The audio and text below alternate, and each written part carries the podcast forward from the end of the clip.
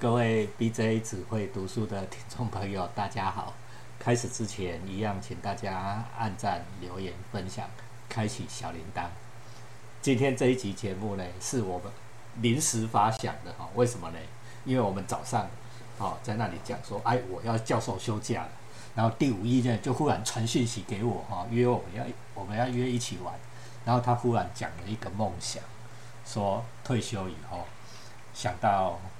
日本四国啊，哈，四国是日本的日日本的一个一个岛了哈，在想到四国那里去买个房子退休了哈，然后说好，不然我们就来讲一讲哈，说四国的的的的故事，四国的书，那其中呢最有名最有名哈，呃，我今天呢又要把我师把大大师傅司马辽太郎哦最有名的著作哈，也就是版本龙马讲拿出来讲。当然了哈，我们讲到最后啊，我还是要请第五一讲一讲他的退休的梦啊啊，为什么想去四国？坂本龙马有什么关系？哦，大家一定很期待吧？哈，我们先请第五一跟大家问好。好，大家好，我是第五一。那个今天终于终于了，有这个机会来讲版本龙马哦。哎，哦，龙马，我相信这个大家都很熟啦，因为他也是多次呃是大河剧的主角嘛，大河剧拍过很多次哦，龙马。嗯。那台湾有个龙马会，哦，哦，他有名到这个程度哦。台湾有个龙马会啊，那个最有名的一任会长是谁呢？就是我们的李登辉前总统啊。嗯，好，台湾龙马会。对啊，因为他因为那个李前总统跟那个司马辽太郎也是好朋友嘛，对不对？所以他们都是龙马会的成员。嗯嗯嗯，司马辽太郎是一九二三年生的了哈，所以跟李登辉的。的感情非常的好，李登辉也是我的大学长了哈。虽然我不是很同意他的某一些政治理念，但是还是大学长。而且呢，他跟司马辽太郎哦，我大师傅哈是好朋友，而且我又对他多了几分尊敬啊。好，我们今天就来谈师傅的最重要这个龙马。哦，龙马这个司马辽太郎这本讲版本龙马的书叫做《龙马行》哦。嗯。龙马行，那他这本书相当长啊。说真的，我我也是很久以前看过。你说突然要讲，我也来没有时间重看，知道吗？他我记得好像十几本吧，六到八册哈。好像八册，对，八册。台湾好像是八册，在台湾有翻过好几次，单单在台湾就翻过好几次啊。好几十年前有翻过一次，叫做《龙马来也》，而我买到的版本，就是城阳出版社的呃版本龙马八册的。然后最近的，远流又出了一次。叫做罗马行哦，原有的这个是今就很漂亮的最新的版本罗马行，然后请到了非常多的呃大师给他推荐啊，什么安藤忠雄也来了啊，台大电机系那个叶秉成，我们的小学弟啊也也有推荐啊，李登辉啊什么，每一个人都挂名在上面哦，因为版本龙马对日本人的影响实在太重大了，对年轻人的影响也是太重大的。我相信很多人，包含第五一啊，连我自己啊，我自己先承认啊。读过版本龙马以后，对我的人生观 产生了不小的影响哦。我也把这个给我儿子看，哦，版本龙马。所以我们今天来讲这个龙马。好，龙马为什么他会受到这么多人的敬仰哦？哦，你要我们来下先来聊一下龙马的背景啊。龙马它是辅佐藩的武士，哦，他原本是这个。他爸爸是入赘给版本家了哈，版本家是当当地的一个算是名家了，有钱人呐。那他爸爸是入赘的嘛，是第三那个他们家的那个第三代当主。那这个版本龙马就本来不是姓这个嘛，就后来改就改姓叫版本嘛。因为这个改姓叫的版本。那龙马他为什么会这么受到推崇哈？你要我们去想一下他的背景啊。龙马三十一岁就死掉了。哦，三十一呢？三十一以现在的以现在的人来看，三十一还很年轻啊，年轻人。刚出社会没多久，那一个三十一岁，我们想想看，一个三十一岁的年轻人，他怎么有办法去改变国家、改变天下、改变社会？对不对？他有为什么会有这么远大的理想？因为因为要知道说，那个时候我们聊过幕末嘛，那个时候在的呃尊王攘夷嘛，在倒幕嘛，对不对？倒幕，然后还有这个呃倒幕，另外一派叫什么？忘记左幕。左木跟倒木，对的，左木跟倒木这两派，这两派是敌对的。嗯哼。那龙马他厉害的地方在哪里？在于说他不想要国家内内乱嘛。对。他不想要，因为我们上次讲过，就是你抱持着理想的人，哦，去两边都是为了国家好，那去打在一起，怎么样？怎么样？怎么样？嗯，对不对？新选组不就是这样吗？对，那那那鼻子大哥上次去看的新选组的电影嘛？对呀，对，燃电影里面，电影里面有一句，这个书里面没有台词嘛，编剧加的嘛。嗯嗯，这个这个土方土方感叹说：“哎，龙马不应该，不是应该在这个时候死掉的人。嗯嗯，这什么意思呢？就是嗯，土方他知道这个他们只是小卒子，嗯，但是龙马不是，他是干大事的人，他的格局不一样。嗯哦，因为龙马他不想要国家内乱，所以他游走在左木跟倒木之间。哦，他拼命的去游说，嗯他想尽办法哈、去结识这个有利人士。然后呢，他们去提出，他跟这个后藤象二郎在船里面想出了一个川中八策。嗯，哦，这个是最有名的。我觉得这个远流刚好把刚好把这个书出成八策，也是对呀，蛮有意思的了哈。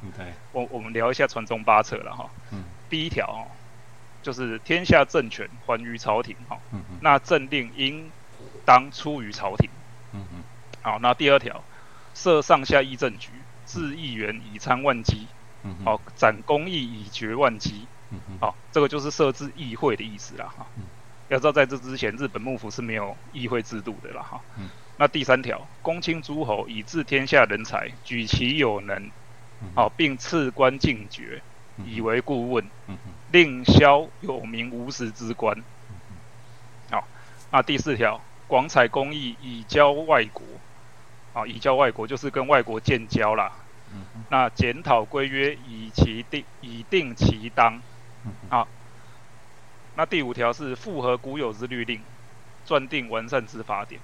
哦，这条非常的重要，嗯，就是要定宪法的意思了，哎，对要对对对对，以法治治国了，嗯对他要建立一个有法治的国家的。嗯啊，第六条扩张海军。嗯嗯，哦，你看这个多有先见之明啊！的日本海军的之父啦，哈，就是他哎，我们一般讲版本龙马跟盛海舟了，哈，啊，后面的故事我们我们等一下再讲，等一下再讲，我们把这八条讲完，剩两条哈，嗯。再来治清兵以卫帝都。嗯嗯，好，然后第八条就是经营货物等事宜之事，哈，应参照外国定其宜当之法。嗯嗯，好这个第八条非常非常的重要，是什么意思呢？就是说，当时的日本，因为日本锁国两百多年哦，当时的日本被黑船攻破之后，开始不得不跟国外进行贸易。嗯嗯那跟国外进行贸易会会遇到一个什么事情呢？就是国内国外的币值不对等。对，好，对不对？就像我们的台币，汇率啦，哎，汇率啦，就是汇率的问题啦。嗯嗯你你你台币强，我们就少赚钱嘛。嗯，那那你台币弱，我们就多赚钱嘛，就是这个意思。嗯哎坂本龙马多久以前的人？嗯他想得到，他那个时候一个一个没什么读过书的乡下武士哦，嗯他就想得到这些东西了、哦。嗯他想到要什么？要制定宪法，嗯，他想到要扩张海军，他想到要稳定汇率。嗯嗯。你能说这个人不厉害吗？对呀、对，好，我现在我们讲完长传中八策哦，第五一已经讲完他最有贡献的地方，但是我想大家因为这是文言文哦，这个我没有解释的话，大家可能也不大不大知道哦。我们还是从从一开始他的出生开始讲起。刚才第五一讲的土佐，就是其实土佐是什现在什么地方？哎，土佐就现在的高知啊，就是四国的高知县呐、哈、哦。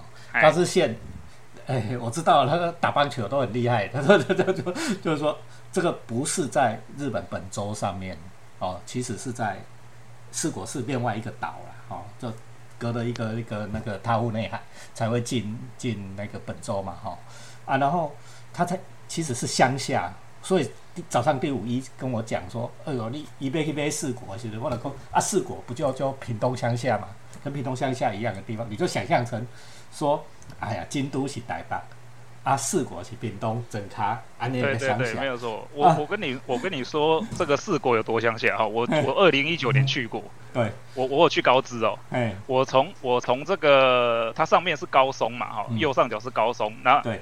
在在右手边是德岛，最下面是高知。对。高知就是面向太平洋那边去了。对，从我我从这个高松坐车哦到高知哦，中间要经过几十个隧道，嗯嗯还有什么意思？就是说，他们中间隔的全部都是山。嗯，那你也想想看哦，在以前没有隧道的时候，这些人他就是与世隔绝哦。对，就熬刷了，说屏东还不大像，像台东啊。哎，都被山全部挡住了，他连出都出不去哦。对啊，对。哎，所以那个是有多乡下的地方，到现在其实都还是蛮乡下的地方啊。嗯。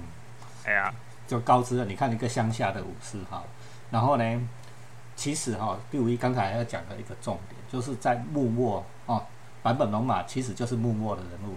啊，这明治维新是一八六七年，我先帮大家设一个历史的点啊，大家比较好想象，大概是一八六七年是明治维新，坂本龙马呢就是前面这些，就是前面这一段促成明治维新的的的的人物哈。一般我们来讲，我们要讲维新三杰啊，维新三杰上面还有一个更厉害的人，都是司马辽太郎写出来，就是这个坂本龙马，和安安公坂本龙马大概就是这个时代的人。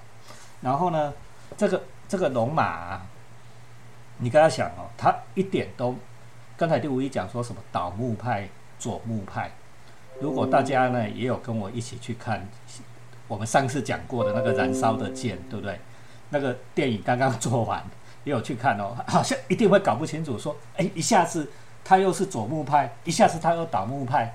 哦，新选组一下子又左木，一下子又倒木啊！那个常州一下左木，一下又倒木啊！到底是萨摩人是坏人还是好人？哦，大家搞不清楚啊！为什么会这样？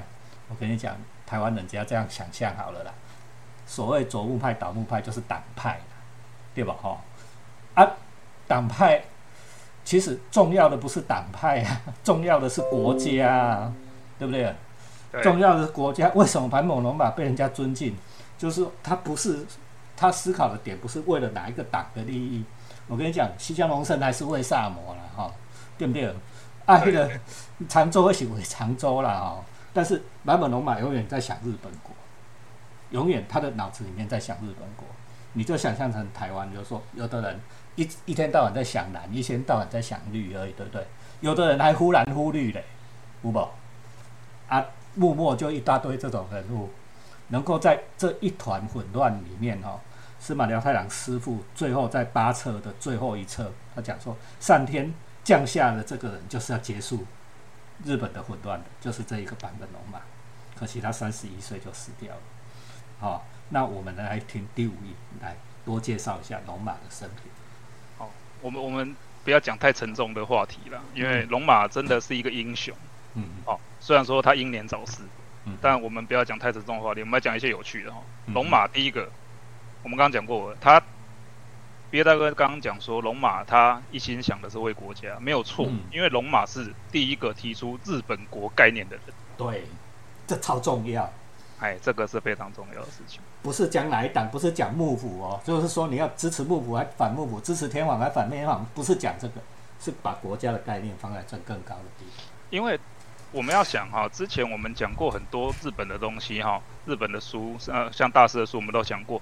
日本从以前令治国时代哈，哦，甚至在更早，他们这个大和朝廷在打下一人，他们从来就不认为这个整个日本是一个国家啦。对，好，日本人不是这样想的。那第一个到日，呃，到龙马，他是认为整个日本要视为一个国家，他是第一个人呐。嗯嗯。哦，然后呢，他是第一个日本第一个。新婚蜜月旅行的人，好，他在四田屋事件遭过遭到那个暗杀，是暗杀，但是他逃过一劫。嗯嗯，然后他就跟他女朋友结婚，然后到这个长崎啦、这个九州等地去休养，哈，去泡温泉去休养，去去西乡那里转转泡茶，聊聊聊聊国家大事，哈，这个就是他带他这个他老婆阿龙阿龙哈。阿六，哎，阿六，阿六，阿六呢？对啊，六六，他带他老婆去这个蜜月旅行了哈。你看这个人，他的想法多么先进新潮哈。还有，他是一个，他他他有一个记录是什么？他是日本第一个跟外国人打赢官司的人。嗯嗯。好，他有一个小故事，很有趣啊，我讲给大家听哦。就是说，这个坂本龙马，他曾经跟他这个土佐这个秦王党的其一个人哈。讲说以前这个现在天下大乱哦，我们在室内哦，这个可能打斗机会变多了，所以呢，我现在都随身携带这个小太刀，好，因为以前武士是拿这个长刀哦，大太刀哦，对，他就说我拿这个腰刀、怀刀、小太刀哦，很灵活，在室内打斗啊，很灵活，不会砍到屋梁，哎，不会。砍到屋梁，不会砍到柱子，对不对？对，然后呢，在下一次这个人哦，这个人叫做快员哦，这个快员第二次去见龙马的时候，哎，哎，龙马拿出一把左轮手枪，好、这个是这个是这个有人送给他的这个舶来品。他说以后已经不是刀的时代了，我要拿枪，对，拿枪打架。嗯，哎，第三次去见他，嗯。哦，龙马拿出一本什么？他拿出了一本《万国年以后公法。就随》，着对，哎对，他拿出了一本《万国公法》，这是什么东西？法律书啊，嗯《万国公法》。他是说这个枪已经枪的时代已经过去了，以后是法律的时代了。好、所以龙马用法律，好、跟外国人打官司还打赢了，他是日本第一个。这个故事我也印象非常深刻啊！我读完那么大一本的的罗马罗马来也哈，罗马罗马行哈，我印象最深刻也是这个小故事。这个小故事有好几个版本，老实讲，在日本有好几个版本。司马辽。司马辽太郎的这个版本呢，是大家最熟的，就是说我们在这里面看到龙马的成长，因为他一开始是一个乡下人，对不对？乡下武士想到的只是拿刀拿枪来砍，怎么样取得优势，对吧？要跟人家决斗哦，哎，对拿，小太打赢打赢敌人就好了嘛，对不对？打赢敌人啊，在室内打斗会比较多，以后的场合，因为慢慢的随着时代的开化，在室内打斗会比较多啊。我小太刀比较会赢，他练小太刀。那下一次见面的时候，他已经见过老美，见过外国人了，见过蛮夷了。蛮夷这支手枪啊，不管你武功再高强啊，你的武士剑道再厉害，你打不赢那是手枪啊，对不对？哎，对，他的脑子能转哦。你看一辈子学武士道的人，脑子能够转过来说，能够承认别人的这种东西真的是比较厉害的，然后就吸收他的长处，变做自己的长处。这是龙马第二个阶段的厉害。日本人你看学这个哈、第三个阶段又去见他的时候，又过了几年，这已经罗罗马死前了啦哈。又过了几年，又见到罗马的时候，他跟他讲万国公法。哦，为什么？因为罗马那时候已经在船上了啊，他去弄蒸汽船，开始航海，有日本海军了哦，航海，哎，以后的世界这一本最强，对吗？对，所以他他他传宗八策里面就讲了嘛，因为他、嗯他小时候哈、嗯。去这个江户修行啊，对，这个因为这个他的老家想把他培养成一位剑客，哦，所以他去这个北城一刀流，对，哦，这个现实现实的流派现在还有哈、嗯嗯。他是北城北城一刀流的师范代啊，就是他有可以教教课的资格了。对。好他去江户学这个北城一刀流的时候，他亲眼见到黑船啊，嗯。这个对当时还年纪很小十几岁的龙马心里造成了非常大的震撼。他见识到了西方船坚炮利，黑船是什么？就是就是铁壳战船呐、外面已经铺着柏油，都外面用磨柏油防水，所以看起来是黑的，冒蒸汽哎，对不对？用大炮哎，你对他一炮把你的江户港给轰开了嘛，你不得不得不跟他贸易了嘛，对不对？武士刀怎么拼呢？所以他就开始有觉悟了啊。哎，龙马看到了外国人的先进跟厉害，那他想的是什么？龙马在一般的武士是想说，我们武士不怕死，他们有枪有炮又如何？我冲上去跟他决一死战，是不是？但是龙马想的不是这样子，龙马想的是我要去学习西方人的厉害之处，我要去学习西方的长处，因为龙马认为西方人能够之所以能够船坚炮利，能够造出这么大的船，好、他们的法治哦，他们的这个科技都有独到之处，对不对？我们要去学习人家的长处，所以他是这样想的。但是呢，这个其实龙马和维新三杰里面嘛，就是龙马西乡嘛，对不对？还有一个叫做这个大久保利通，哎大久保利通，对对对。嗯，龙马跟西乡其实一直不对盘了、嗯哼哦，因为西乡是坚定的倒木，嗯哼。那但是呢，他们英雄也算是英雄惜英雄啊，就是说这个龙马跟西乡啊，曾经就是在聊天的时候就吵架，嗯。然后事后这个龙马就评评论西乡说，这个人哦，就是一个很奇怪的人，你用力敲他，他就大力回你；你小力敲他，他就小力回你；你不敲他，他就不回你。如果他不是大笨蛋，就是大天才。啊，你看这个龙马形容这个人多有意思。对。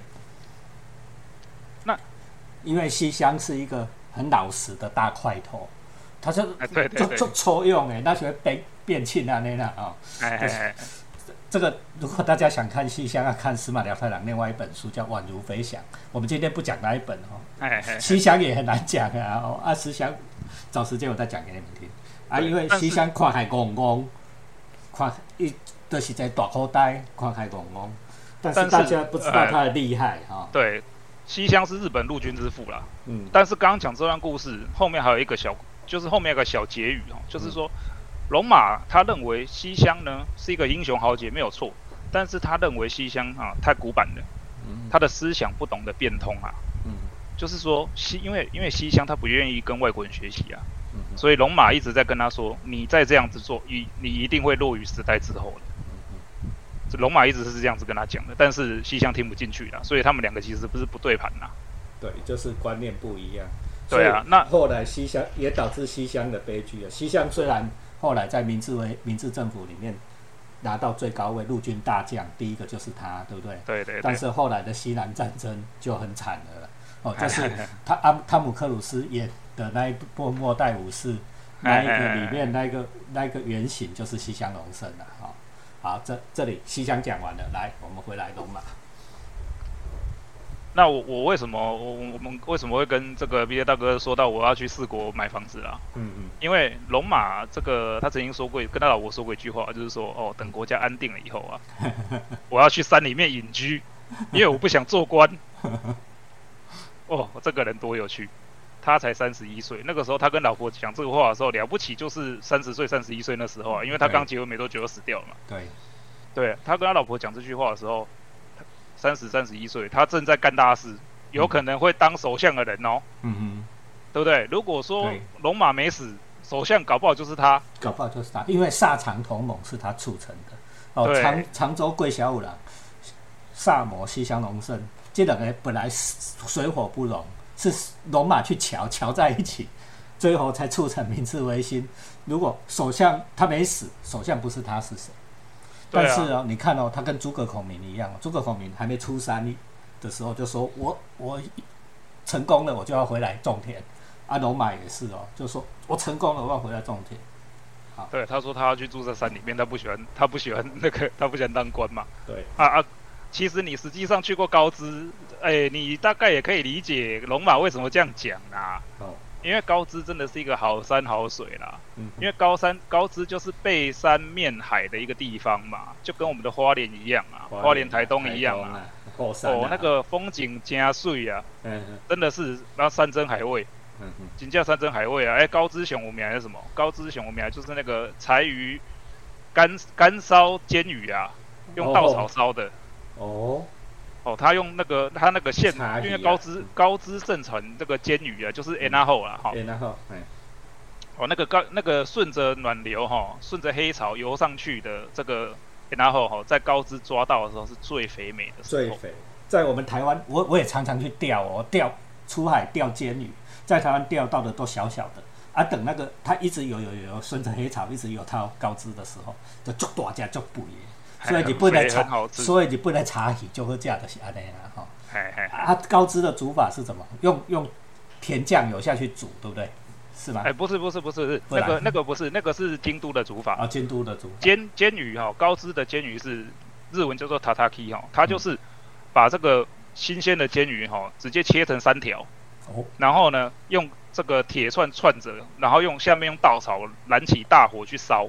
哦哦，它它只表，它只把表面烤熟，里面还是生的，半生熟，就像我们在这里吃到的那个用瓦斯灯烧烧的那个鲜生鱼片一模一样哈。对对对，然后上面再撒上粗盐哦，这个是高脂的吃法哈。如果你在大阪，你在这个日本，呃，在东京的居酒屋去吃到这个塔塔 k 它有可能会给你那个柚子醋、柚子酱油。但是呢，那个吃也很好吃啦。但是正正统的在高知的吃法是撒粗盐呐。哦，那个又甜又香又美哈，又那个真的吃下去你就知道为什么龙马不想当官了啦。好，真的好山好水嘛，我我国家安定了，我就回来我的家乡，我打钢去钓鱼对吧？我我去山里面种田，我去钓鱼。对。天下大事已经不干我的事了。对。因为国家已经安定下来了嘛，他不用去管天下事了嘛。嗯嗯。这个是多多么伟大远远大的一个志向啊！这就是他的志向。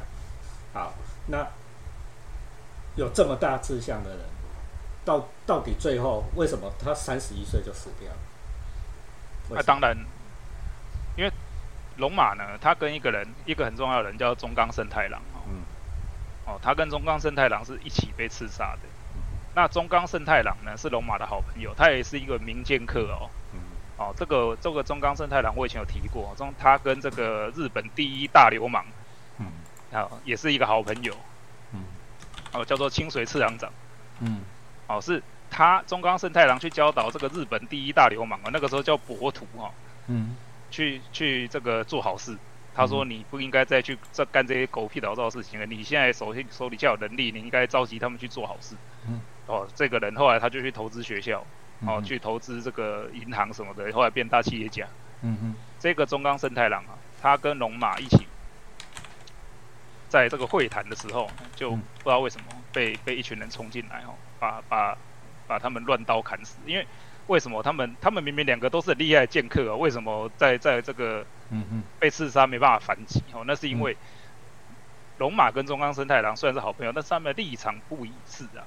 嗯，龙马想要去无血的这个转移政权，但是呢，中冈不是，中冈是比较像西乡那一派的，他决定要打，他觉得一定要打倒幕府才行，对，倒幕，就是说他觉得一定要流血，嗯哼。才有办法根绝这个幕府，因为因为幕府这个德川家几百年哈，嗯。他们的势力其实跟我们以前讲源氏一样哦，是隐藏在各地的。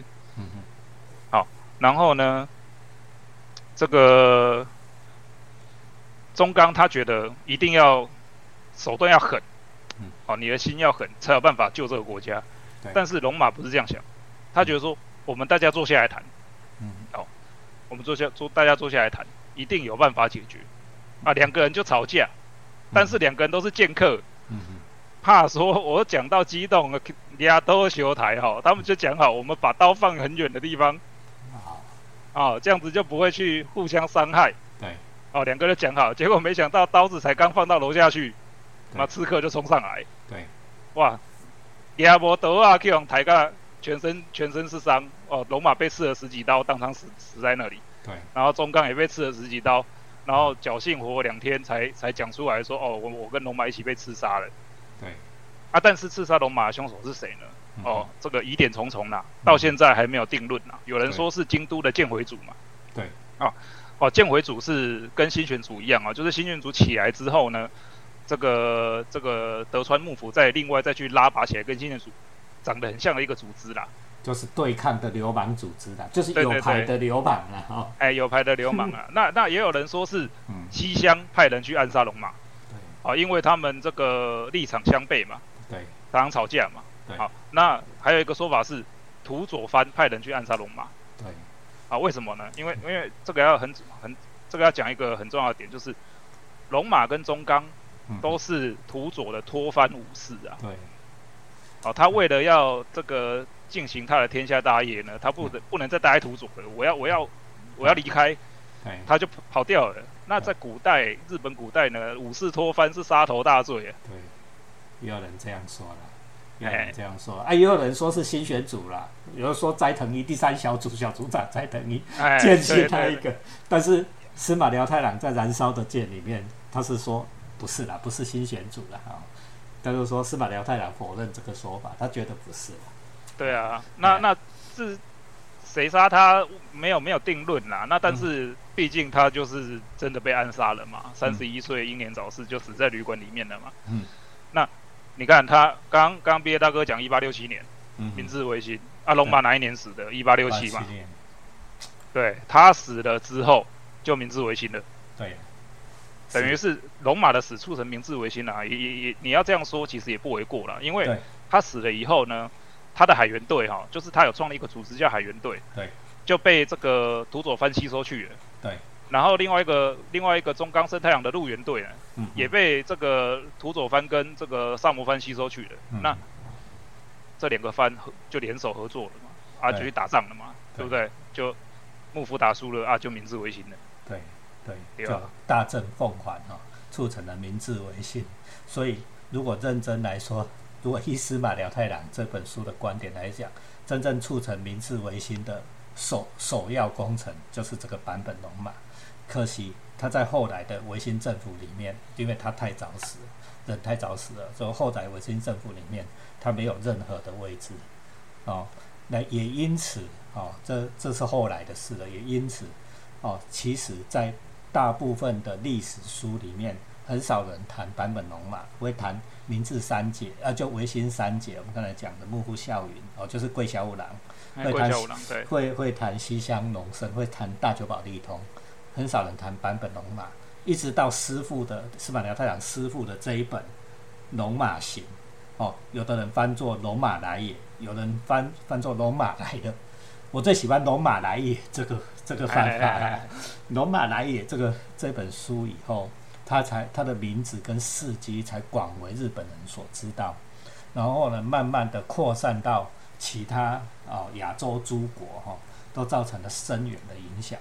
哦，刚才第五页也讲到了龙马会哦，在台湾也很有很深刻的影响。很多人都自哦，你看每次选举的时候，都有人自己标榜他是版本龙马，台湾的版本龙马哈，的是讲被丢台湾啊那艺术了哈。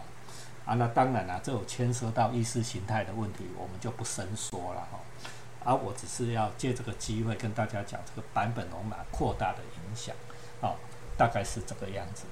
呵，对。那我们回到龙马的故乡啊，这个四国，哦，四国，哦，四国岛。刚才呢，那个第五一跟我们分享过高知，高知的美食啦，哈，柴烧煎鱼啦，哈，对吧？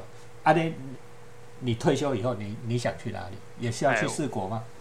对我退休，我退休。我我可能过几年啦，我就会想办法去四国买房子了啦。哦，哦，因为我常常我我我我在这个疫情之前，我每年都去日本。哦，日本这个我除了北海道以外啦，本州的大大小小地方我去过蛮多地方的啦。嗯，那我每去一个地方，我就会想，我我如果住在这里，我的生活怎么过？对，哦，这个是住我如果住在这个地方，他我的生活好不好过？对，哎，我就走走走走走走走走到一个地方，哎，走到四国，哦，我尴尬四国真的是很适合我住的地方，人间天堂啊！哎，真的是，他那边哦，车上路上都没有车。嗯嗯。平常这个路上都没有车，然后呢，到处都是很漂亮的田园风景，有山有水，因为四国就是濑户内海嘛，嗯，然后再往下就是太平洋嘛，嗯，对不对？你要看哪一种哪一种风景都有，嗯，然后濑户内海那里可以干嘛？可以跳岛，啊，对不对？跳岛旅行。你可以骑着脚踏车，哎，跳岛，跳跳跳跳跳，跳到广岛去。哦，好，这个我我我听，呃，听那个刘阳敏大大讲哦，说，哎，对对对，他有去过，他濑户内海上面这些岛像一串珍珠一样。哦，我很向往，我没有骑过啊，就是说可以骑着脚踏车跨越濑濑户内海哦。你看这个是多么美丽的一个风景。对啊，那。那个这个高知啊，我其实我很想去。我高我去高知的时候，我有去龙马纪念馆啊。嗯哼。那个龙马纪念馆其实就是龙马诞生地啦，是龙马的老家。嗯哦，里面就是有一些东西文物啦，然后这个用这个幻灯片什么的去介绍他一生呐。嗯然后呢，你高知车站，你一到高知，你走出去，哦，你眼前看到就是一个巨大的雕像，版本龙马就开了一下。嗯哼。哦，版本龙马。有名到什么？高知空港现在高改名叫做高知龙马空港。啊好好。但是我不会住高知，就算高知这么漂亮，我还是没有选高知。为什么呢？因为有更漂亮的地方。高知跟高知的机场跟我们的松山没有直航啊。哦。对吧？后来要回来不方便。哎，啊，高知的左上方就是松山呐，爱媛市爱媛县嘛。嗯嗯。爱媛县盛产那个柑橘类的嘛。嗯嗯。那。道后温泉嘛，这个熊无名哎，就是那个那个那个道后温泉，就是那个谁，诶，那个文豪写写那个我是猫那个叫什么名字去啊？夏目漱石，嗯，对，夏目漱石最喜欢去的地方嘛，嗯，那个高知温泉，呃，不是那个道后温泉前面哦，那个商店街前面哦，有一台那个老那个蒸汽小火车，嗯，那个叫做老老呃少爷火车的样子，我记得好像是，那个也是像那个文豪的作品啊，哈，少爷，啊，那。因为松山跟我们的这个松松山松山市哦，四国松山市跟我们台湾的松山机场哦，它是有连通的直航啦。松山飞松山呐，哎对，所以我看来看去呢，因为松山离我家松山机场离我家很近嘛，所以我我如果去住在四国松山，我开车二十分钟去机场，或者这个只能两进回飞机，我回来马上到家，早上出发，中午就在吃中饭的了。在台比从比从高雄回来还快。对啊，对啊，所以我我而且那边最吸引人是什么？它房子好便宜啊！多便宜多便宜，讲给我们听哦。松山松山的这个新竹新竹了，日本叫新竹，就是新盖的哈，那个这个透天的透天的，像别墅一样的二到三层楼的哈，然后附附两停车位加加加庭院哈，有地的，他们因为他们卖一都是含地的嘛，地地。权跟地上建物嘛哈，都是包在一起的，大概两千五百万日币就有了啦。哦，新的哦，全新的，如果你要买旧一点的，可能一千多万就有了。两千五百万日币，现在八百万台币左右。就搞得定了哦，可能不到七百多而已，七百，因为现在日币也便宜啊。对啊，七百多都搞得定。你七百多去台北买屁呀？对，七百多停车位两个啦，过过过来不啊？对不对？连在我们屏东都买不到房子哦，不要说在台北哦。对啊，对啊，因为屏东可能新的独栋也要一千出了，一千出头了，那一千。对啊，啊，所以说。你看嘛，因为他日本的乡下地方哦，房子真的是有够便宜的，因为他们的人口一直在外流啦。对。啊，因为日本跟台湾一样哦，就是出生率是接近已经是接近负的啦，所以他们的年轻人然后找工作机会就是一直往往往大城市去。对对。啊，四国说穿了，它就是这个乡下地方哈。虽然说它那个也是松山呐、高知都是那种中型城市啊，说你说不方便，它也没有不方便，但是它就是乡下地方，它就是很便宜。哦啊，风景又漂亮，又有温泉，哦恭喜在，然后两个小时坐飞机就回来回回台北了。啊，养老干嘛不住那？养老的好地方啊，像我们这种自由工作者在写作的，对不对？啊，就是要找这种地方啊，生活机能又很方便，那边要什么有什么，对不对？对啊。电影院也有，超百货公司也有，只是没有很多间啊，我们也不需要很多间，反正生活机能有也就好。哎，你要医院有医院嘛，因为我们以后老了要看有医院的地方嘛，对不对？医院近的地方。对。啊，有有商店街的，有温泉的。哎呀。啊，看来看去，哦，整个日本看来看去，哎，我就看到松山。哎。又漂亮，因为我也去过嘛，又漂亮。哦，松山那里很厉害哦，它那个都是路面电车。哎，哦，松山现在还是路面电车在走，然后有旧的有新的这样子。像旧金山。哦，很漂亮的地方啊，然后住在那里，你就去去这个我我因为我到我到那个日本的像那种日本新一房屋那种网站去看房子哈，嗯，很多啦，都两千五百万上下而已啦。啊，好好。就一间一间新的在那里，你说这个，这是我现在努力工作的动力啊。啊，讲庭院没种樱花哦。哎，我我有跟老婆讨论过一个问题哦，就是说我我去日本，如果说我去去找人移一株樱花来家里，要花多少钱？我老婆说：“Ben，你直接去找里面已经附樱花的房子就好了。”哎，没中过的嘛。对啊，对啊，四国的樱花也漂亮哦，对不对？很漂亮啊，很漂亮啊。你们如果看松山松山城，有另外一部师傅的大作。叫做板上之云啊，板上之云，对对对 对。松山，它它那个纪念馆 就在松山城的正下方。对。哦，那个松山城，我可以跟 B J 大哥讲一个很好笑的事情。我也去过了，松山城我也去过，就是松山城那一条路哈，它是一个商店街哈，里面位位以以下 Kitty 哦，它有个路口。嗯。然后呢，它那个路口写着说，因为松山城在很高的地方，它在一个山丘上。对。他他那个路口是写的说，这个缆车往此去，他有坐缆车的地方哦。哦，我跟我老婆，我我缆车，我以后坐缆车，因为我们走脚很酸哦。我说我要坐缆车上去，我不我不爱行了。就我们走走走走走走走走走走，一直走，哦，越走越高，想说哎，缆车这么高，去走到最后，结果我走到松安城下面去了。哎，我走错路了嘛，走到松安城下面去了，因为缆车的路口其实在那个标示牌的旁边，就在板上之云纪念馆的旁边。